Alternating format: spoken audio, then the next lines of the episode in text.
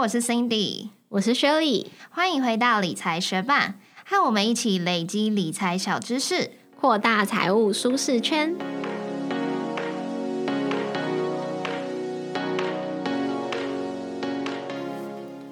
节目开始之前，我们想要来念一则学伴在 Apple Podcast 给我们的留言。他的名字是 Michelle A G H S N U。他说：“简单明了，帮助很大，而且从一开始听到的深色到心境急速的自在，越来越不需要花力气忽略声音的不确定感，可以更清楚的了解你们用心准备的内容。谢谢你们帮助大家整理很多概念、资讯与经验，期待之后更精彩的内容。”谢谢 Michelle 给我们的五颗星，非常感谢你有听到我们的进步。我们做节目的宗旨其实就是想帮助一起在学习投资理财的大家，能够更顺利、更顺畅的学习。我们的文字版整理也都会在我们的部落格上面，可以去节目的简介中看哦。也谢谢正在收听的你，节目准备开始喽。今天我们要来聊破产。我跟 Cindy 说想要讲这个题目的时候，他就说可以啊。虽然他并不是超有兴趣的，因为他并不觉得自己会破产。但我现在想了想，我还是觉得人呐，话不要说太满好了。我觉得我们还是可以维持这基本的自信啊，因为我也不觉得我自己会破产啊。不过有的时候会看到，嗯，有一些人明明就收入很高，还是会破产；然后有一些有钱人破产之后还是过着一样有钱生活，就想说啊，怎么做到的？而且在金融危机的时候啊，也会有一些公司申请破产保护。那申请破产保护之后会怎么样呢？要怎么处理？因为我还是觉得蛮有兴趣的，所以今天还是准备了这集。然后在研究跟整理资料过程中，我有学习到蛮多有趣的知识，也希望听完今天的这集之后，后正在收听的你也会觉得很有趣，很有收获。在生活中，我们常常把破产拿来当做没钱的夸饰版说法。例如，我们最近刚过完年嘛，可能有些人他过年需要包很多红包，他有可能就会说啊，我包红包包到快破产了。可是，如果你真的没钱，你是连破产的资格都没有。破产作为一个法律用语的时候，指的是当债务人的资产不足以清偿所有的债务，透过法律程序将债务人的资产公平的分配给债权人。除了受到分配的部分以外，其余的债权请求权都视为消灭。我们这边说债务人就是欠钱的人，然后债权人就是可以去讨债的人，就是债主。好。破产制度主要有两个目的，一方面是使全体的债权人，就是所有的债主，有机会公平的得到债务人偿财产的偿还，不会有那种哦谁追债比较快很准，谁就先抢先赢的状况。另一方面也是希望在分配完毕后，可以免除债务人剩余的债务，让债务人有机会把生活重新导回正轨。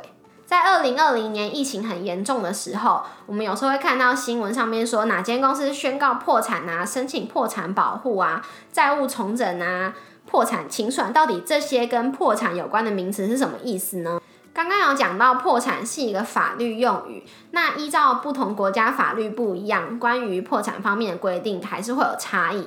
不过一般来说，常见的破产方式有两种，第一就是破产清算，也就是说破产的主体他要停止一切的经营活动，那他的财产会被查封、拍卖，拿来抵押他的债务。第二种就是重整或者是债务重组，破产的人在。债权人或者是破产管理人的监督下，他可以继续经营，然后他要在规定的期限内向法院和债权人提出他的重整计划。在这个计划里面，他可以要求减免一些无力履行的债务或者是契约，或者是改变偿还的方式。例如说，本来他可能每个月需要偿还两百元、两百万，那他可能要求说，哦，一百万他还还得起，他可以继续经营的下去。比起清算。对，不管是欠钱的人还是要还钱的人都好。那如果债权人投票通过这个重整计划的话，破产者就有可能可以重新恢复经营。但如果他们不同意的话，可能就要进入这个清算的程序。然而，在许多情况下，允许那些有盈利潜力的企业，也就是会继续赚钱的公司，让他们继续经营，可能会比单纯拍卖他们资产获得更大的收益。让破产者跟债权人都获得比破产清算更好的结果。那有时候重整债务重组也被称作是破产保护。很多时候我们听说一个公司破产，却看到它继续营运，就是用这种重整跟债务重组的方式破产。像前阵子新闻也有报道，GNC 申请破产保护，所以我们可以看到，虽然它已经破产了，但是在路上的 GNC 门市并没有全部停止营运。刚刚有说到，破产是债务人的资产不足以偿还他的负债的时候，可以进入的法律程序。但是资产低于负债，并不代表破产。企业有可能有足够的收入来支付所有要到期的债务，像是百事可乐分离出来的百胜公司，它早期虽然有十六亿美元的股东赤字，也就是负的股东权益，但是因为百胜的现金流转能力很强，对还债方面其实是没有问题的，就不会破产。倒闭也是另一个我们很常听到的说法，它跟破产有什么不同呢？倒闭其实是一个通俗的说法，因为它在法律上是找不到定义的。比较具体的说法是指一些公司行号或是个人，他们在积欠了大笔的债务之后，拍拍屁股就走了，没有宣告破产，他们纯粹摆烂。这种债务人，他们要钱没有，要命一条。除了这个行为可以成立犯罪以外，要他负起刑事责任。如果债务人还有一些财产，只有申请法院强制执行，由各个债权人来分配，不然也没有其他办法。那如果把这种倒闭的行为跟破产拿来做比较，倒闭唯一的好处就是债权请求权并未消灭。如果日后发现这个欠钱的债务人他有了别的财产，债权人还是可以申请法院强制执行。那为什么说真正的穷光蛋是没有资格破产的呢？在法务部的网站上有一篇文章说明。一个人背负了债务，而他没有办法清偿的时候，不论造成他债务的原因是什么，如果他想要利用我们破产法上面破产程序了结他的债务，他至少要符合两个条件。第一个，他要有可供清偿的财产存在。破产是利用破产人的财产组成一个破产财团，也就是一堆钱，一个一堆资产。由法院选任的破产管理人将这堆破产财团的财产拍卖或是变卖，那扣除掉这些破产财团的管理的必要费用之后，将剩余的财产平均分配给债权人。那如果这个债务人并没有财产，就没有办法进行分配财产给债权人的这个举动嘛，也就是无从依破产程序进行破产。没有财产的债务人向法院申请。破产的时候是会被法院依破产法第六十三条规定驳回破产的申请的。那第二个条件就是要有多数债权人的存在。当债务人欠下一大笔债，那如果债权人只有一个，即使债务人已经无法清偿，但因为没有牵涉到第三人的利害关系，两个人只要自己解决就好了，所以法院也不会准许破产。刚刚有讲到破产的好处，可能就是破产人他有机会可以不需要去偿还自己还不起的债务，有机会重新在社会上面立足。但是破产当然不是专门给人家赖账逍遥游的。破产之后还是会有很多限制。根据司法院常见问答，破产后的限制可以分为人身跟财产两个部分。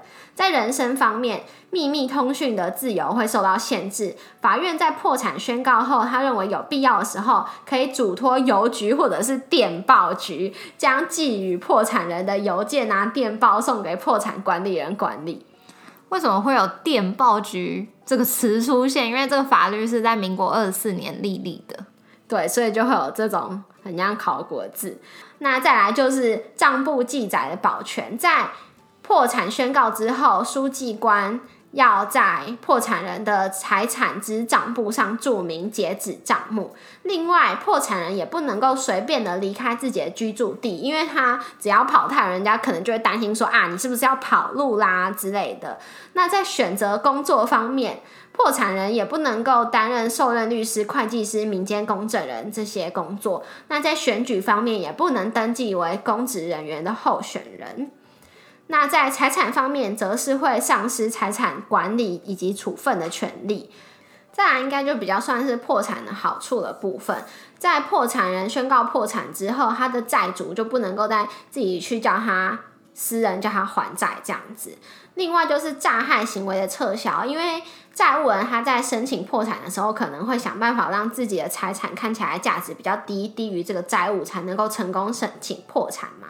所以他有可能会被说这是一种诈害行为。在宣告破产之后，破产管理人可以申请法院来撤销这个诈害行为。最后就是担保或清偿的撤销。如果债务人有在破产宣告的六个月内，针对现有的债务提供担保或者是清偿的话，破产管理人也是可以撤销它。那最近有一个大家可能比较熟悉的事件，就是蹦恰恰破产。对他自己开记者会说他欠债上亿，但他户头只剩下五百元。对，虽然他说自己破产了，但是因为破产并不是自己开记者会宣告就可以算的，超过资产的债务就可以不用还，而是需要经由法院的核准。所以，蹦恰恰的破产应该是没有法律效力的。就算要跑法律的程序，如果户头真的只有五百块的话，那也是不够用。那为什么他还要开记者会说自己破产呢？这有可能是一种保护自己的手段，因为这样他就可以引起社会关注，避免他的债主用极端的追债手法威胁到他的人身安全。另外一个相关事件就是卡债族的债务清理跟卡债协商。台湾的第一张现金卡是在一九九九年发行的。如果跟我们差不多年纪的听众，应该都有听过我下面要唱这首歌。George and Mary，没错，就是这个 George and Mary 救急 Mandy 的这个第一张现金卡。那当时候大家对这个新玩意儿还不是很熟悉，所以就有很多人陷入了这个利滚利的卡债中。在二零零六年，卡债风暴席卷全台，造成了超过七十万人沦为卡奴，平均欠款是破百万台币。那其中很多人是低薪的族群，那他面对接近二十趴的循环利率，有可能根本连利息也还不起，只会越欠越多钱。而且当时的讨债公司还是会有比较激进的追债行为，让很多人的居住以及工作环境都受到影响。当时也有很多人因为卡债而走上绝路，所以就有了民国九十六年，就是二零零七年公布的。消费者债务清理条例，来让这些欠钱的卡农能够有一些程序来清理他的债务，有机会提出一个有可能的还款计划。那在这个协商过后，他的经济呀、生活有可能可以恢复正轨，对于社会经济的健全发展也是比较好的。但并不是说这个条例一颁布，银行就会积极的配合卡债主协商，因为银行它没有像政府一样想要看到你有重新做人的机会。对他们来说，卡债主如果可以一辈子当卡奴工作来还这个持续增长的利息，没有还完的一天，一直为他们工作，那当然是最好的。所以他并不会积极提出说，哦，我可以减免的债务，或者是我可以降低每个月跟你追债的金额。不过那个时候，卡债主要申请破产也很难，很难去说服法官说要让他既有的少少的财产跟他很多的债务两清。因此，在第一宗卡债族申请破产成功的案例出来的时候，其实对于所有的卡奴族群来说是很激励的，因为有了这个案例在那里，银行比较会愿意配合去协商。因为比起你去申请破产，他只能拿到你现有的少少资产的分配，他不如跟你好好协商，定定一个还款计划，对他们来说效益会是比较高的。所以这就是两个我们可能比较熟悉或者是听过在台湾这里跟破产有关的事件。广告一下，理财学办也有 Instagram 喽，快去 Instagram 搜寻理财学办，follow 我们，获得更多理财小知识吧。虽然我们不觉得自己会弄到破产，不过我们还是有可能会投资到破产的公司。所以除了台湾的破产制度，我们也可以稍微了解一下有在投资的市场——美国的破产制度。那根据美国法典的破产法典里头规定了六种类型的破产，但我们针对其中的两种，应该是比较常会听到的。是他第七章的个人或企业的破产清算，以及他第十一章的个人或企业的债务重组。那在二零二零年的六月，有许多公司在疫情的肆虐之下申请了破产。那他们的股价跌落谷底之后，却有许多的股民韭菜抢着买进。那到底持股的公司破产了，一般的普通股东可以得到什么呢？首先，我们要看公司它申请的是清算型破产还是重整型破产。如果他是根据刚刚讲的破产法第七章申请的，就是清算型的破产，那就是公司要把资产变卖之后永久停止营业。那变卖资产的所得有一定的清偿顺序，一般的小股东通常是敬赔莫做的，很长钱都会被前面的人分光，小股东经常会是一毛钱也得不到。那假设公司真的要被清算了，我们来看看清算的清偿顺序是怎么样子。第一是具有抵押权的债务，第二是清算的处理费用，第三是员工的薪资，第四是员工的福利金，第五是顾客，第六是债权人，一般都是高收益债。那第七是应付的税负。第八是特别股的股东。如果听到这边还不知道特别股是什么的话，可以回去听我们的第四十一集 Podcast，我们有介绍特别股是什么哦。那第九也是最后的最后才会是普通股的股东。没错，所以作为一个普通的一般股的股东的话，有可能就是什么东西也分不到。那另外一种破产的类型就是重整型的破产，也就是依照第十一章申请的破产。那些有打算继续努力重振旗鼓的公司，不过它的。普通股还是有可能会变得一文不值，而且停止支付股息。它的股票有可能会在主要的证券交易所被退市，然后有可能会在股票代码上面加上一个 Q 来表示这个公司已经申请破产了。虽然在公司申请破产之后，股票有可能重新变得有价值，但是机会并不高。或者更有可能的是。作为债务重组的一部分，公司可能会取消旧的股票，并且发行新的股票。那原本的债权人因为有还没有被清偿的债务，所以就会变成新的股东。然后原本的股东呢，就是算是被扫地出门，什么东西也分不到。投资破产的公司就是风险这么高的事情，所以除非是研究的高手，不然的话是很容易会被当做韭菜来割的。但好像会觉得比较常听到国外的公司宣告破产，反而台湾公司好像没有那么常听到宣告破产。对，我也这样觉得。然后我在《工商时报》上面有看到一篇。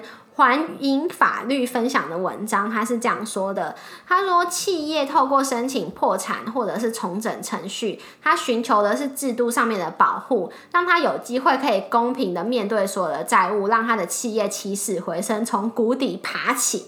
以美国的制度为例，不管是依据第七章申请的清算型破产，还是依据第十一章申请的重整型破产，根据美国破产法的三六二条的规定，一旦他只要申请了这个破产，将会发生自动终止的法律效果，也就是债权人向债务人追债的法律行为行动会自动终止。然后在日本的。民事再生程序或者是公司的再生程序中，一旦提出申请之后，也可以借由法律来做出保全命令，禁止债权人从债务人那里再获得清偿。那透过这些制度上面的保护，可以让陷入经营困境的企业公平公开的面对所有的债务，也避免债权人获得清偿的方式落入刚刚讲的先抢先赢的竞争。那反观我们国家要去说服法官让企业进入破产程序的成功率并不高，这有可能会是我们我国企业很少会选择破产程序的原因之一。然后。破产程序之前的调查程序，并没有像我们破产法第六十七条规定的，就是哦七日内这样，实务上可能都要经历半年以上的调查程序才能做出裁定。然后破产法的七十二条虽然有规定，在宣告破产之前，法官可以依照职权来做一些必要的保全处分，但是一样是实务上几乎没有法院会在宣告破产之前做出任何的保全处分。那因为制度上并没有像美国破产法的自动终止的制度，所以只要我国的企业申请破产宣告的时候，所有的债权人就会想要趁这个保全命令出来之前，像秃鹰一般的采取行动来抢食这个企业剩余的价值。那不管是透过法律诉讼，还是直接去他们的公司工厂搬东西呀、堵人呐、这个债务清偿就会落入先抢先赢的竞争中，就没有办法达到这个什么保障所有债权人的这个目的。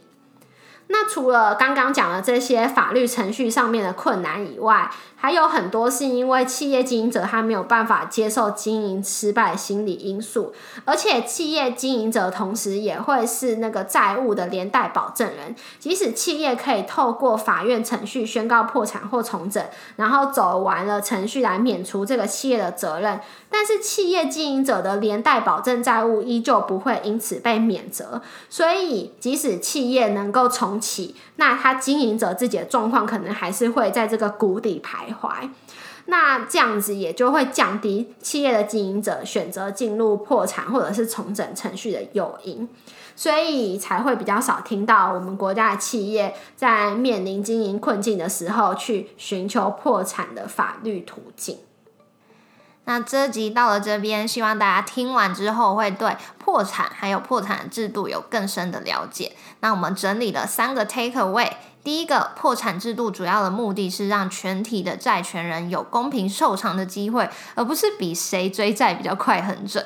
那也让债务人有摆脱债务、能够重生的机会。第二个，破产主要分为两种：清算型以及重整型。第三，台湾因为在实务上面破产制度的保护比较不完全，所以申请破产比例比起国外就相较比较低了。谢谢你愿意在忙碌的生活中播出时间来和我们一起学习。如果你愿意支持我们把理财学伴做得更好，邀请你在 Apple Podcast 帮我们打新留言，让这个节目被更多人听见。如果你的身边有想一起学习投资理财的朋友，欢迎你将理财学伴分享给他们。我们的网站上会有文字版的整理，想要收藏或是回顾，都欢迎你上去看看。网址是 moneymate 点 space 斜线破产。拼法是 m o n e y m a t e 点 s p a c e 斜线破产，也可以从节目的简介中找到网址哦。理财学霸，我们下次见，拜。你有觉得你去年因为不能出国省了很多钱吗？超多的，我变得很会存钱。计算一下，计算一下，因为我原本预计三月初要去日本滑雪。